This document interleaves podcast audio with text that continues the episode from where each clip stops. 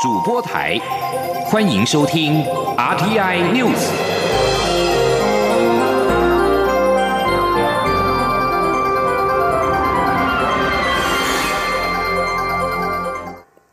各位好，我是主播王玉伟，欢迎收听这节央广主播台提供给您的 RTI News 新闻。首先带您关注，立法院外交委员会今天邀请外交部长吴钊燮报告，在 GCTF 全球合作暨训练架构之下，台美的全球伙伴合作关系。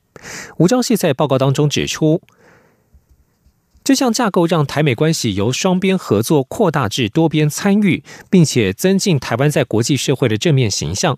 他在答询时也强调，未来如果有更多国家参与 GCTF，将促使台湾成为一个讨论国际议题的核心点，这对台湾而言非常重要。外交部一定会持续努力。今天记者王兆坤的采访报道。针对 GCTF 的成果与效益，吴钊燮表示，GCTF 成立将满六年，至今举办三十场国际研习营，共有来自全球七十个国家近一千八百位政府官员、专家参与。吴钊燮指出，GCTF 让台美关系由双边合作不断扩大至多边参与，并经由公卫、人道救援等非传统领域议题，增进台湾在国际社会的正面形象。未来将持续透过此机制，深化与广化台美日三方的实质合作关系，同时增进我与区域国家在全球性议题的交流互动。他说：“如果说有越来越多的国家理念相近国家，这些先进的国家能够参与的话，那我们台湾这边就变成一个讨论国际议题的一个核心点。那这个对我们台湾来讲非常的重要。那我们会持续的朝这方面来努力。”关于美国可能抵制北京冬季奥运的话题，吴钊燮表示：“美国现在尚未做出决定，我方对此进行评估的时间点也还太早。”而美国对外分享疫苗一事，吴钊燮指出。美国政策是其国人未完成全部施打前，疫苗不会出口。但等美方开放后，我方会全力争取。有关南美友邦巴拉圭疫苗采购与中国疫苗外交议题，吴钊燮表示，我方与美日理念相近国家共商对策，努力协助友邦抗疫。至于台巴邦谊，吴钊燮指出，目前没有问题。巴拉圭总统一再跟我们讲，在他的任上，跟台湾的关系。是非常稳固的。中央广播电台记者王兆坤台北采访报道。台铁泰鲁格号事故造成惨重伤亡，监察院将启动自动调查。在野党立委今天在立法院要求监察院不要只调查事故发生当时的情况，也要调查工程的发包是否涉及弊案，以及行政院长苏贞昌、交通部长林佳龙有无违法失职。监察院秘书长朱富美表示，将把这些建议带回给调查委员。前天记者欧阳梦平的采访报道。泰鲁格号事故造成五十死、两百多人伤，成为台铁七十三年来最严重的事故。后续的调查及检讨改善，成为台湾社会关注的重点。监察委员叶宜金、蔡崇义、洪义章日前表示，等全国救灾及善后工作告一段落后，将立案调查。盘点国安规范及政策，厘清疑点，并追究相关人员是否有行政违失责任。监察院秘书长朱富美八号到立法院司法法制委员会说明立法计划，并被询。多名在野党立委都关切此事。时代力量立委陈嘉华建议，监察院除了调查台铁局为何在铁道周边没有防护措施，总体检报告中有关边坡管理竟被解除列管外，也应该了解政府公共工程的发包及借牌等。情况督促行政部门做好监理工作。国民党籍立委郑丽文则质疑，包商李义祥前科累累，为何还能接多项破亿工程？加上他违法兼任工地主任，合约中的公安 SOP 均未实施。他认为监察院也应该调查是否涉及弊案。朱富梅表示，监察委员独立行使职权，他会将这些建议带回提供参考。他说：“委员的建议哈，我们会带回去给这个呃。”我们三位调查委员他所发布的新闻稿看起来呢，他其实他是有先后的次序的，不代表他今天在上面没有讲的，或是目前没有要调查的，就永远不调查哈。那委员今天的建议呢，呃，我们会带回去给三位委员。郑丽文也要求监察院另外立专案调查台铁局长人事迟迟未定案，行政院没有核定台铁总体检报告，行政院长苏贞昌及交通部长林佳龙是否有违法失职，并表示卫福部成立捐款专户已经明显违反公益劝募条例，监察院应该立即纠正。时代力量立委邱显志则指出，监察院从两千零九年至今对台铁局进行五十六件调查案，他希望未来调查报告能够公开，提供立法院及民众共同监督。朱富美则表示，会提案到谈话会，如果监察委员们形成共识，会立即改善。中央广播电台记者欧阳梦平在台北采访报道。一些事故后的改革与检讨至今未尽全功。一九九五年威尔康西餐厅大火之后，催生消防法第七条的修法，推动专业消防设备师是制度，但二十五年多来却迟迟未通过消防设备人员法草案以及管以管理相关人员。立法院内政委员会在今天举行公听会，邀请相关专家团体共同讨论。内政部长徐国勇表示，各界的共识就是消防安全不能打折，内政部会虚心接受各界指教，也期盼立法院本会期能够尽速通过专法的修法。前天记者林永清的采访报道。我国自一九九二年神话世界 KTV 大火开始，连年发生重大火灾，至一九九五年威尔康西餐厅酿六十四死，才催生出消防法第七条修法，希望透过国家考试，让具备专业的消防设备设计、监造、装置及检修的消防设备师事，可以作为第一线监督施工厂商的专业第三方。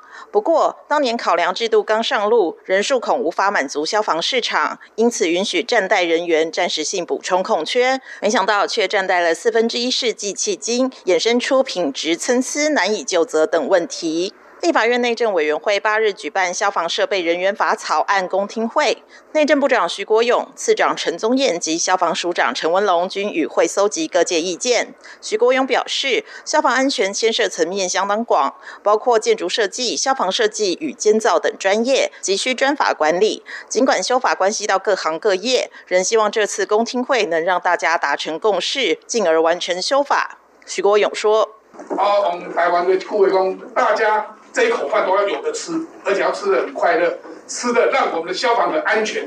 我想这就是我们的目的。所以内政部一定会用谦卑的啊心态、谦卑的心情来接受各位的指教。那今天公听会的所有的意见，我们也都一定会带回去啊，跟我们内部的同仁们，然后再跟我们的政委，还有跟我们的立委的监督单位啊，我们监督的立委我们大家一起来商讨，希望能够得到一个我们大家都能够。接受的一个版本。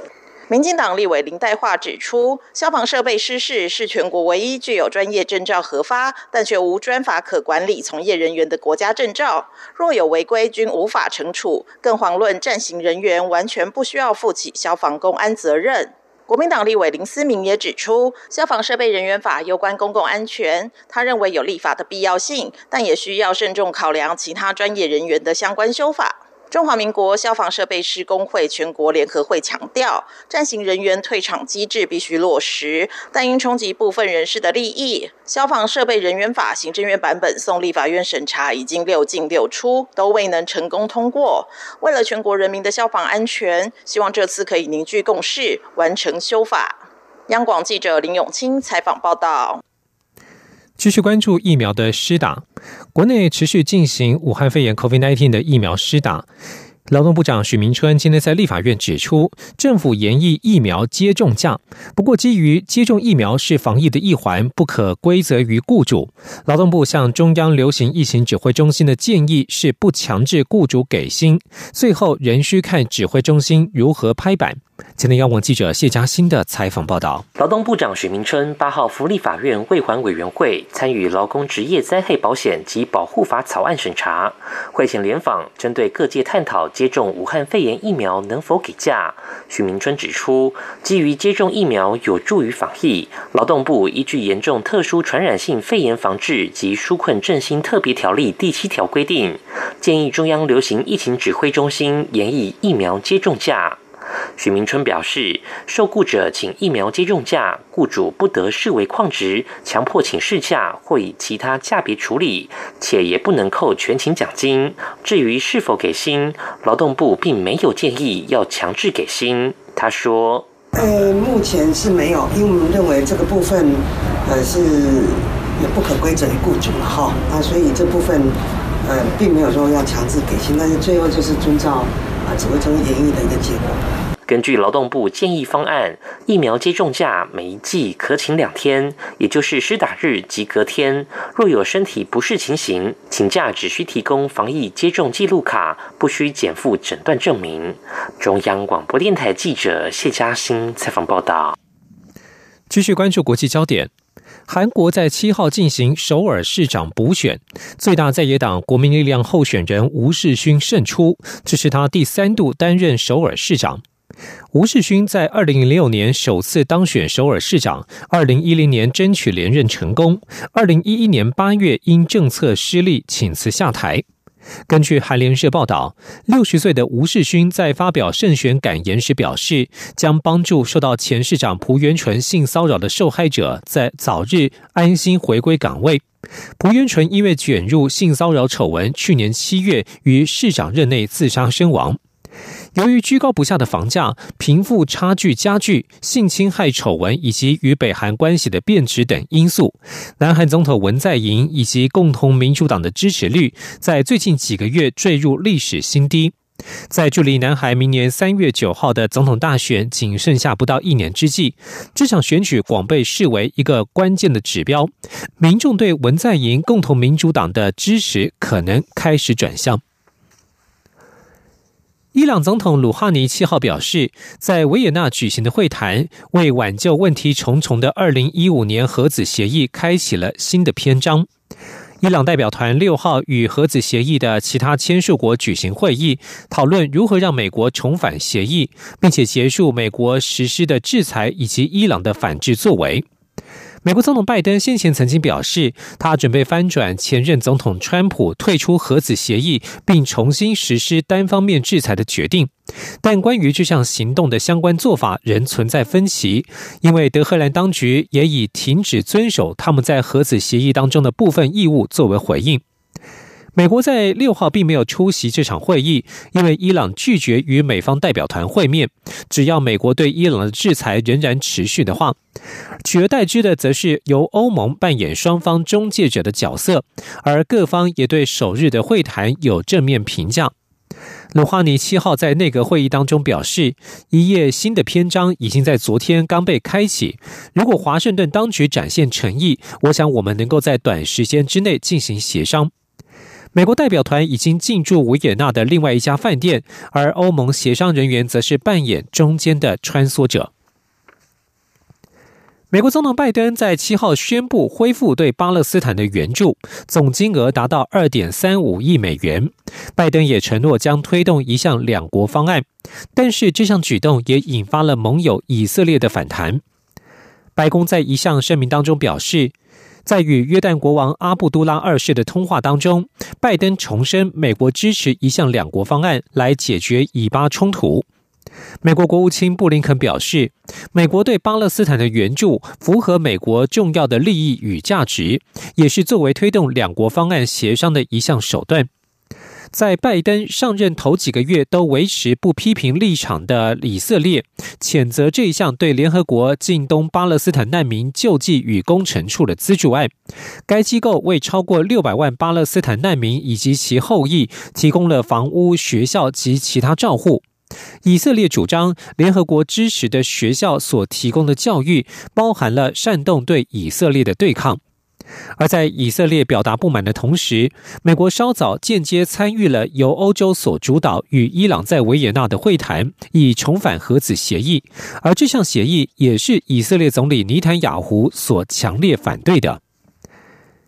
以上新闻由王玉伟编辑播报，稍后请继续收听央广午间新闻。我是李炳云医师。全球 COVID-19 疫情尚未缓解，接种 COVID-19 疫苗可以产生保护力，减少感染、严重疾病跟死亡的发生。优先提供最高感染风险的医师人员、防疫人员接种 COVID-19 疫苗，将有助于疫情的控制。当群体中大多数的人都接种了疫苗，将可以大幅降低 COVID-19 的传播，让大家受到保护。想了解更多 COVID-19 疫苗资讯，请至疾管署全球资讯网查询。有政府，请安心。资讯由疾管署署。提供。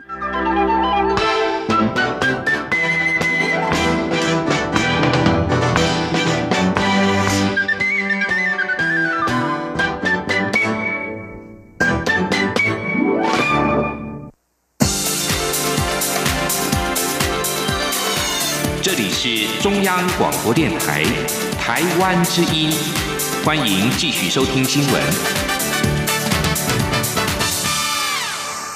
欢迎继续收听新闻，我是陈怡君。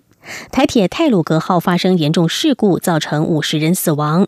行政院长苏贞昌今天在行政院会率领全体阁员为罹难者默哀一分钟。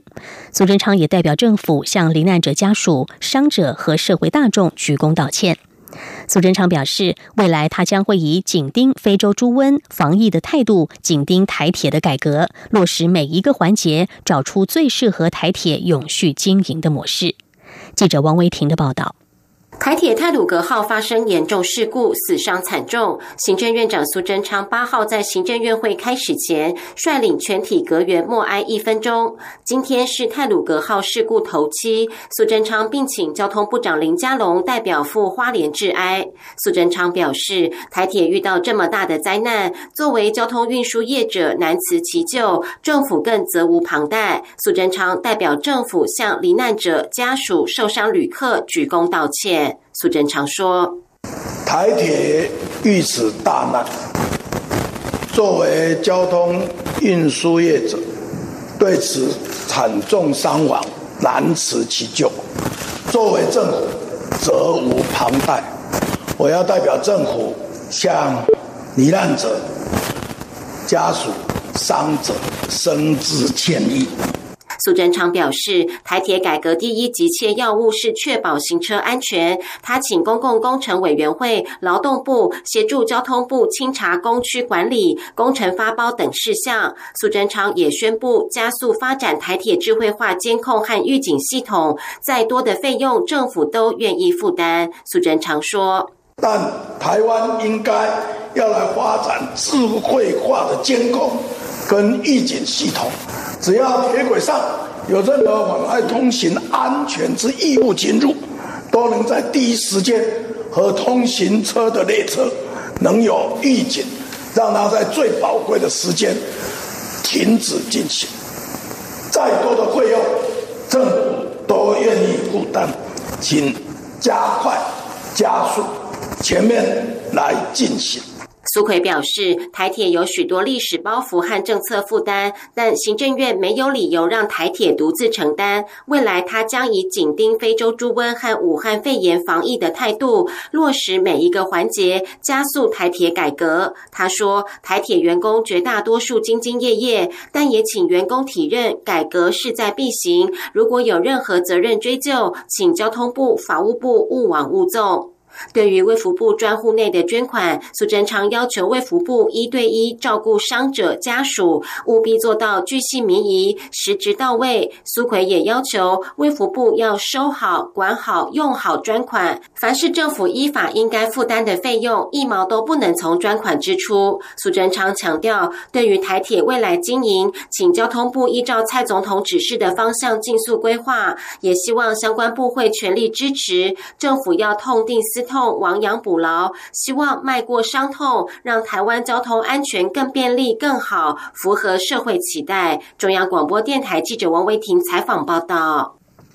泰鲁格号的事故今天是罹难者的头七。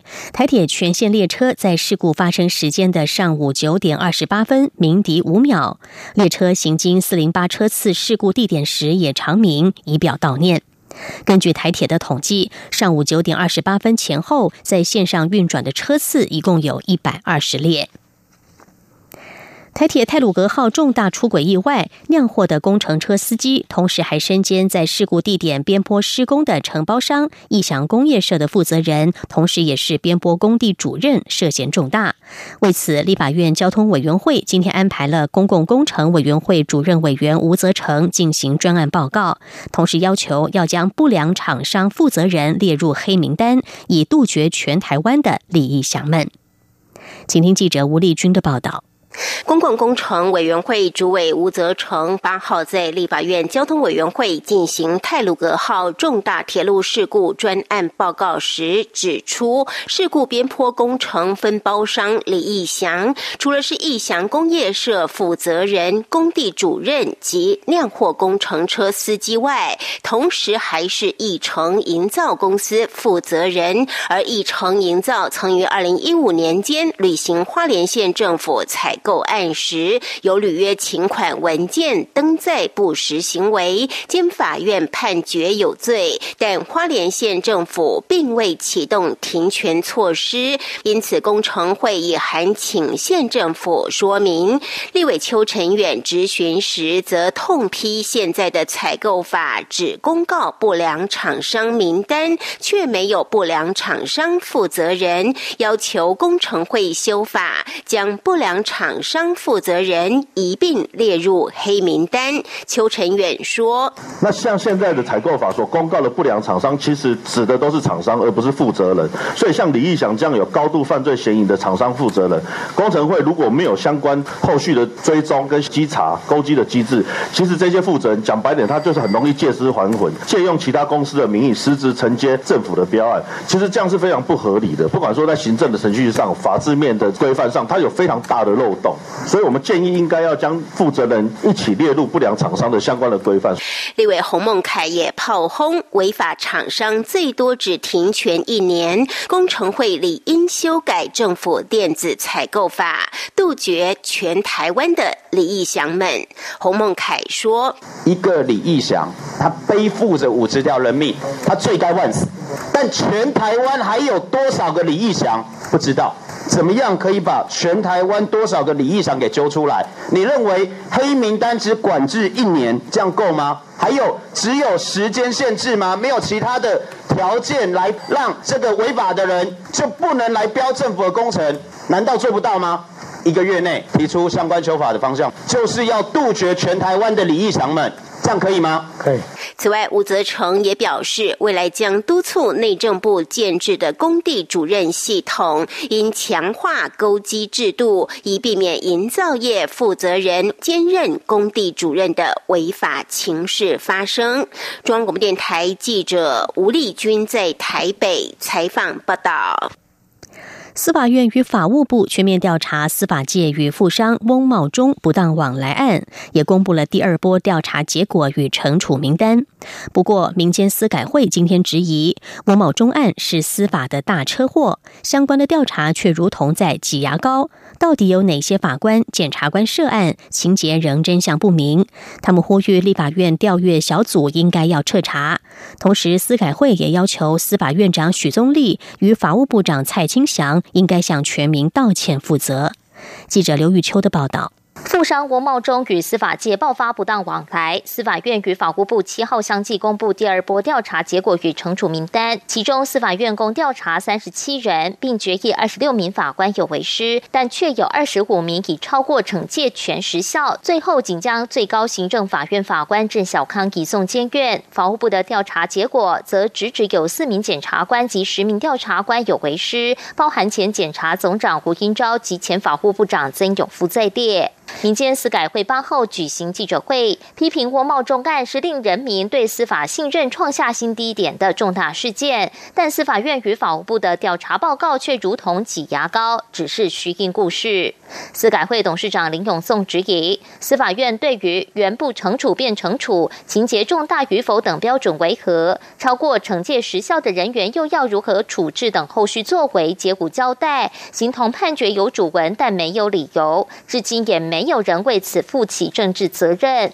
他呼吁立法院国贸中案调阅小组继续彻查。刚才我讲的司法院挤三次牙膏，华部挤两次牙膏，他挤出来的对不对？不知道。哎，还有警察嘞。欧茂中去执行这件事情，是牵涉警察没有真正落实九千多小时的社会社会的劳动力，没有没有做啊？为什么警政署不用管？为什么行政院苏贞昌的行政院下面行政处不用你？这个这个欧茂中案是不是司法的大车祸一样？